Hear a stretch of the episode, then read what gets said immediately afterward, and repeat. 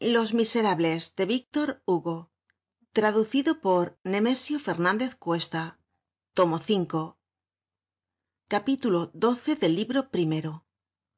El desorden partidario del orden. Bossuet dijo por lo bajo á combeferre. No ha contestado á mi pregunta. Es un hombre que hace el bien á tiros observó los que conservan algun recuerdo de esta época ya lejana saben que la guardia nacional de las afueras combatió con valor contra las insurrecciones. Mostróse particularmente encarnizada é intrépida en las jornadas de junio de los buenos taberneros de parís y de los alrededores cuyos establecimientos dejaba el motin sin parroquia se ponian furiosos ante el espectáculo de su sala de baile desierta sacrificándose en aras del orden representado por el figon en aquel tiempo vulgar y heroico á la vez ante las ideas que tenian sus caballeros se elevaban los intereses con sus paladines. El prosaismo del móvil no quitaba nada á la bravura del movimiento. Los banqueros viendo disminuirse su monton de escudos entonaban la marsellesa vertíase líricamente la sangre en favor del mostrador defendiendo con entusiasmo lacedemónico la tienda ese inmenso diminutivo de la patria. En el fondo justo es decirlo todo era grave allí. Los elementos sociales entraban en la lucha mientras llega para ellos el dia de entrar en equilibrio. Otra de las cosas que caracterizaban aquella época era la anarquía mezclada con el gubernamentalismo nombre bárbaro del partido correcto. Defendíase el orden con indisciplina.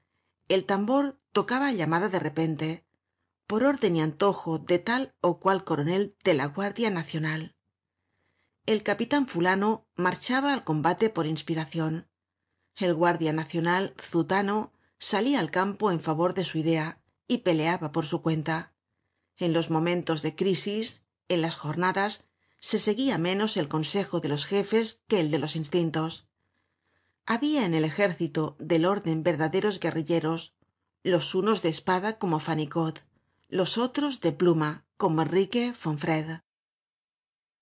la civilizacion representada desgraciadamente en aquella época mas bien por un agregado de intereses que por un grupo de principios estaba ó se creia en peligro y lanzaba el grito de alarma.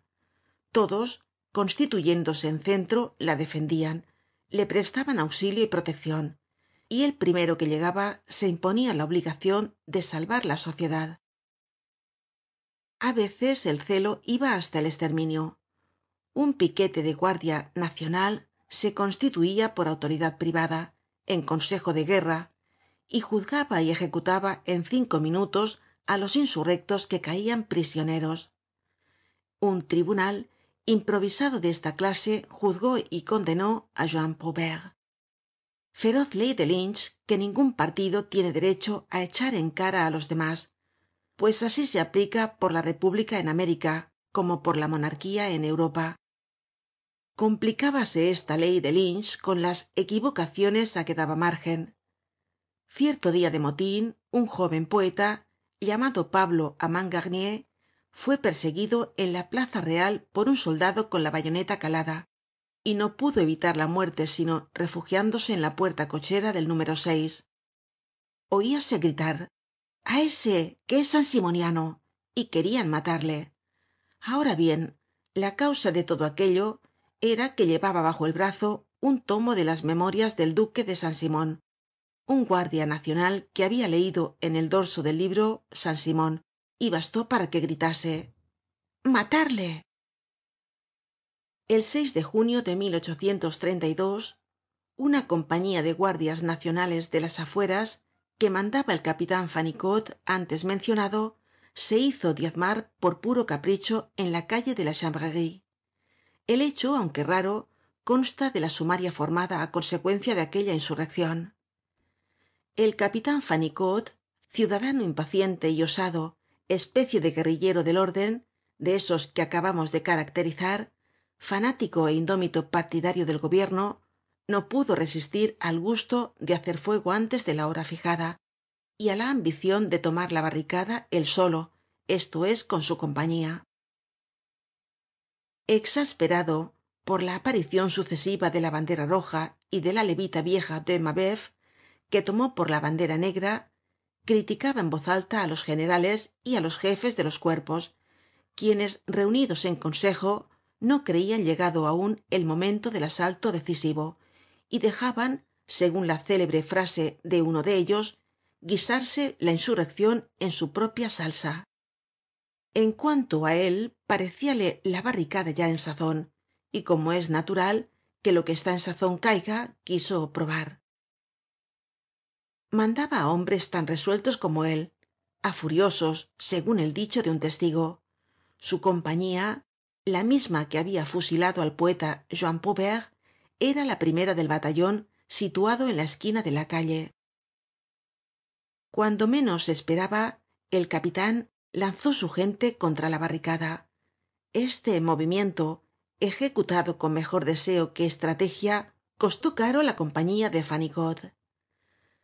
antes que llegase á los dos tercios de la calle una descarga general de la barricada la recibió y cuatro de los mas audaces que corrian á la cabeza fueron muertos á boca de jarro al pie mismo del reducto.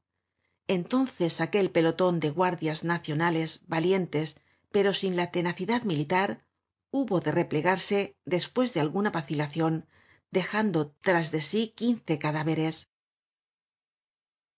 aquel instante de vacilacion dio á los insurrectos tiempo para volver á cargar las armas y otra descarga muy mortífera alcanzó á la compañía antes de que pudiera doblar la esquina de la calle que era su abrigo.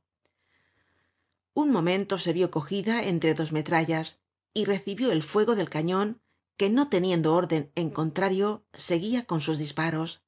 El intrépido é imprudente fannicot fue una de las víctimas de esta metralla. Matóle el cañon esto es el orden. Aquel ataque mas furioso que formal irritó á enjolras. Imbéciles dijo.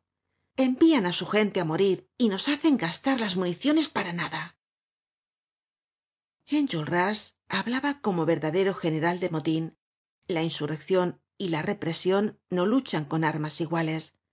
La insurreccion que se agota pronto no tiene sino un número limitado de tiros y de combatientes.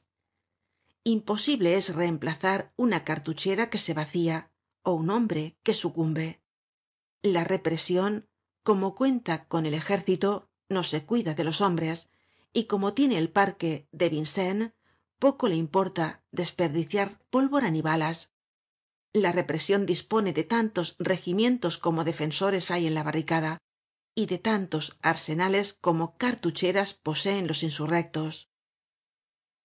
Son pues luchas de uno contra ciento que terminan siempre por destruir la barricada á menos que la revolucion surgiendo bruscamente no venga á arrojar en la balanza su flamígera espada de arcángel.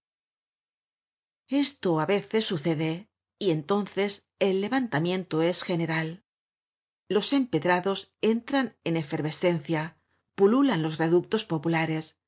París se estremece soberanamente despréndese el quid divinum y hay en el aire un de agosto un de julio aparece una prodigiosa luz.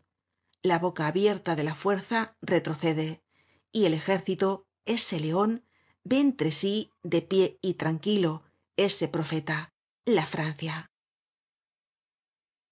Fin del capítulo 12.